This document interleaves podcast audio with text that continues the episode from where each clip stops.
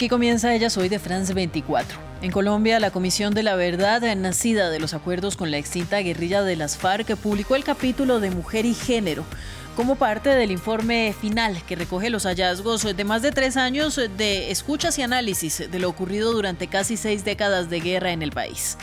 El documento titulado Mi cuerpo es la verdad, experiencias de mujeres y personas LGBTIQ en el conflicto armado, evidenció los testimonios de más de 10.000 mujeres en tres años de investigaciones. La inmensa mayoría de las víctimas están entre los 12 y los 28 años. Fueron más de 12.000 eventos de violencia sexual eh, perpetrados eh, por grupos eh, como los paramilitares, que efectuaron violación, acoso, la obligación de presenciar actos sexuales, la desnudez forzada, la esclavitud sexual y la amenaza de violación, entre otros. Todo esto como una estrategia de guerra para inculcar terror en contra de las comunidades y para tener control territorial. La guerra exacerbó desproporcionadamente los efectos contra las mujeres. Vamos a conversar sobre este tema y sobre las conclusiones del informe. Para ello nos acompañan Salomé Gómez Corrales, quien es coordinadora del Grupo de Trabajo de Género de la Comisión de la Verdad. Y también está con nosotros Linda Cabrera. Ella es directora de la Corporación Cisma Mujer, una de las organizaciones que participó con la Comisión de la Verdad para llegar hasta este informe final. Gracias a ambas por estar con nosotros en Ellas hoy y vamos a entrar en materia, Salomé, las mujeres eh, y niñas entre los 12 y los 28 años representan nada más y nada menos que 92,5% de más de 32 mil víctimas en actos eh, que atentaron contra la libertad y contra la integridad sexual. La mayoría de estas mujeres y niñas son población rural. Son décadas y décadas eh, de maltrato y solamente mm, hasta hace poco la Jurisdicción Especial para la Paz abrió dos macrocasos enfocados en violencias sexuales y en otros crímenes de género. Salomé, ¿qué es lo que esperan ustedes de estas audiencias? Bueno, pues muchas gracias por esta invitación, Ángela. Para nosotros es muy importante poder hablar y presentar los resultados de nuestro informe de cuerpo es la verdad. Primero decir que este volumen que habla sobre lo que le ha pasado a las mujeres y personas LGBTI es un insumo fundamental para el proceso que adelanta la Jurisdicción Especial para la Paz justo coincide con la apertura de este Nuestro análisis es, por supuesto, una mirada em, extrajudicial, es un análisis cualitativo detallado de lo que le ha pasado a las mujeres, en este caso especialmente sobre las violencias sexuales y reproductivas, muestra realmente las diferencias de los impactos en la muy bien, eh, Salomé, ya regreso con usted para más preguntas. Hacer una aclaración para nuestros televidentes. Salomé está en este momento en territorio, por lo tanto las comunicaciones son un poco difíciles eh, y están en este trabajo de divulgar este informe, este capítulo de género. Así que vamos a continuar con la conversación con Linda Cabrera, que es la directora de la Corporación Cisma Mujer. Linda, la misma pregunta para usted. ¿Qué es lo que esperan ustedes que pase a partir de toda esta movilización feminista durante tres años eh, para investigar, para conversar con las mujeres y para obtener los testimonios que nos permitan hallar finalmente algo de reparación y de justicia? Bueno, buenas, buenas, un saludo cordial para todas las personas. Em, Quisiéramos desde las eh, organizaciones de mujeres realmente que hemos trabajado aportando informes, reconstruyendo los testimonios de las mujeres para este trabajo que ha presentado la Comisión de la Verdad, eh, lograr varias cosas. Primero, visibilizar esas realidades. Eh, lo primero sea decir que este informe no es un capítulo, no es una parte específico, sino que es eh, la verdad del 50% de la población. Luego es un informe de los principales eh, que tiene que tener el mayor protagonismo en esta labor de la Comisión de la Verdad y debería llamar la atención de manera prioritaria de toda la sociedad para saber qué pasó con el 50% de la población en el marco del conflicto. Lo segundo es que quisiéramos en el marco de esa visibilización, eh, lograr transmitir mensajes de los que la comisión ha construido, que creo que muy valiosamente en este, en este informe que, está, que ha presentado el día de ayer. Eh, es una construcción realmente construida, perdón, elaborada desde eh, el enfoque de género, que da cuenta de los efectos de la militarización en la vida de las mujeres y las niñas, de los efectos de la fumigación por el tema de las drogas, de los efectos en la salud, de los efectos psicosociales. Tiene un importante énfasis en en violencia sexual, que ha sido una de las principales y graves eh, violaciones de derechos humanos que han sufrido las mujeres y las niñas en el territorio. Se atribuye responsabilidad a los diferentes actores armados, que es algo que las organizaciones hemos enfatizado muchísimo y también tiene una, una, lectura muy desde la perspectiva feminista que también es muy valiosa para nosotras eh, sobre las estructuras de poder que generaron esos riesgos diferenciales y esos efectos desproporcionados de la guerra en la vida y los cuerpos de las mujeres.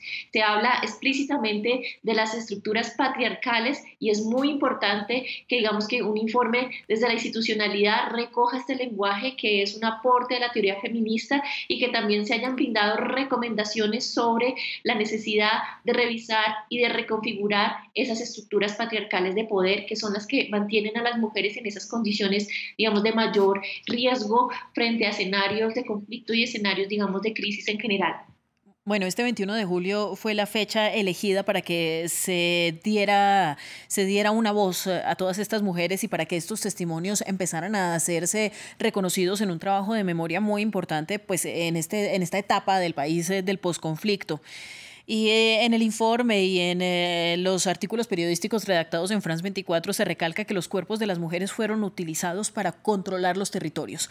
Y ahí yo le quiero preguntar, eh, Linda, ¿por qué? ¿Por qué el cuerpo de la mujer es utilizado como una herramienta de guerra?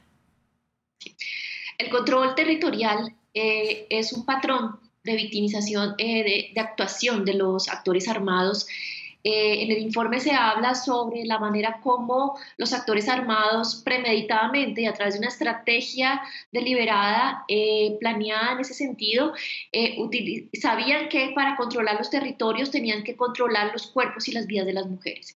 Las, mujeres tienen un arraigo importantísimo en las comunidades, en los territorios, porque son cuidadoras de vida, son cuidadoras también de las comunidades, ejercen un rol importantísimo y la forma eh, de lograr, entre, otras, entre otros objetivos, ese control territorial fue dominar a las mujeres. Una mujer violentada sexualmente era una mujer que seguramente se iba a desplazar, entonces lograban tener control territorial o si no se desplazaba iban a tener el control, digamos, el dominio en relación con el miedo que genera ese tipo de conductas y entonces iba a haber obediencia de quienes se quedaran en los territorios.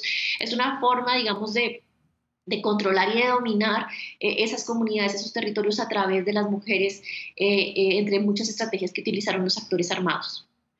Muy bien, y ahora quisiera regresar eh, con Salomé, si la comunicación nos lo permite. Salomé, em, hablemos un poco, por favor, de las modalidades de violencia que se ejercieron durante estas décadas de violencia y que ustedes han podido recopilar en este capítulo de género de la Comisión de la Verdad.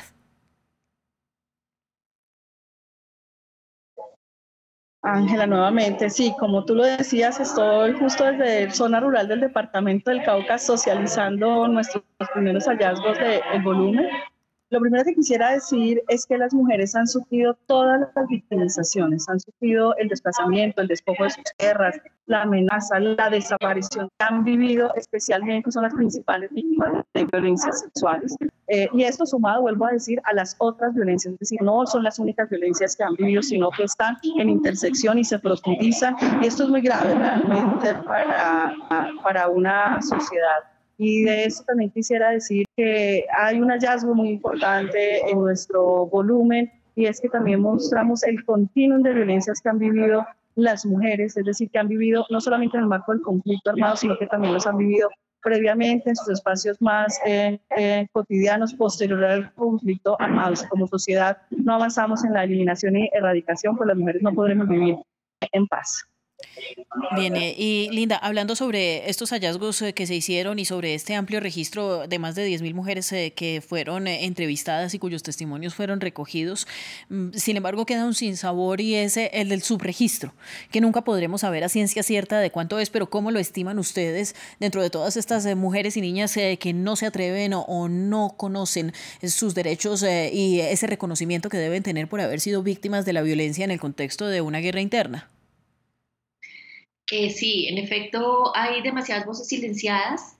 De hecho, ya no solo por el temor y el miedo que genera eh, hablar de estos temas para muchas víctimas, sino porque no, pues muchas no superaron eh, esas victimizaciones y, muchas fueron asesinadas. Entonces, hay muchos silencios que definitivamente eh, se van a mantener, pero recuerdo las palabras de muchas mujeres que nosotros hemos acompañado y que han dicho, si, si mi testimonio es recogido en la Comisión de la Verdad, eh, de alguna manera esa es una forma de hablar por todas. ¿Sí? y de hablar por todas esas víctimas, mujeres y niñas en el conflicto y mostrar qué fue lo que sucedió con, con, todas. Entonces yo creo que lo que ha hecho la Comisión de la Verdad es dignificar la memoria eh, de todas las víctimas, de todas las mujeres y niñas víctimas, independientemente de que solo se recojan algunos testimonios o algunos elementos, eh, claramente es una forma de, contar qué ha pasado con todas esas mujeres y también de alguna manera de resignificar y de dignificar esos otros silencios eh, de quienes ya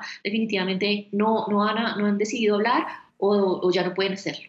Bueno, Linda, y además esto se agrava cuando uno comienza a mirar eh, el tema de las transversalidades eh, que mencionaba hace un momento Salomé. Las mujeres eh, afectadas son mujeres rurales, son mujeres indígenas, mujeres afrodescendientes, mujeres diversas y una amplísima comunidad de, niñas que fueron violentadas.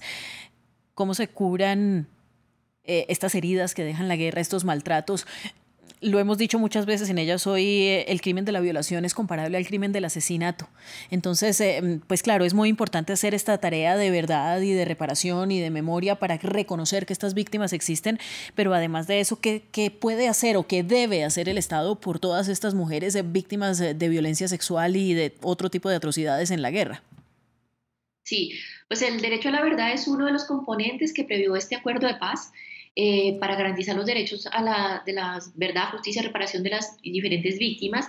Y claramente es uno solo de los componentes, eh, es necesario que operen los demás en términos de reparación, en términos de acceso a la justicia y realmente se garantice este enfoque de integralidad que previó el acuerdo de paz para responder a, estas víctimas. Sin embargo, también es importante que en el marco del, del informe se, se reconozca eh, que lo, lo, que ha sucedido es una expresión de discriminación y violencia histórica contra las mujeres, como lo decía Salomé, eh, es, una, es un continuum de violencias. Lo que ha sucedido en el marco del conflicto armado es simplemente una representación y un reflejo de lo que sucede en todos los escenarios de violencias. Por eso lo principal que tiene que hacer el Estado para enfrentar y para remediar ese tipo de situaciones y sobre todo para que no se vuelvan a repetir es enfrentar el panorama estructural de violencias y discriminación en todos los contextos eh, contra las mujeres y contra las niñas para que estos hechos no se repitan. Bueno, en televisión el tiempo es limitado. Gracias a ustedes eh, por estar con nosotros, por el análisis la ampliación para nuestros televidentes. La pueden encontrar en nuestro sitio web eh, france24.com con el artículo sobre el tema que escribió nuestra periodista Marina Sardiña. Eran entonces Salomé Gómez eh, Corrales del Grupo de Trabajo de Género de la Comisión de la Verdad y Linda Cabrera de la Corporación Cisma Mujer. Gracias a ustedes por estar con nosotros y nos vemos próximamente en ellas hoy.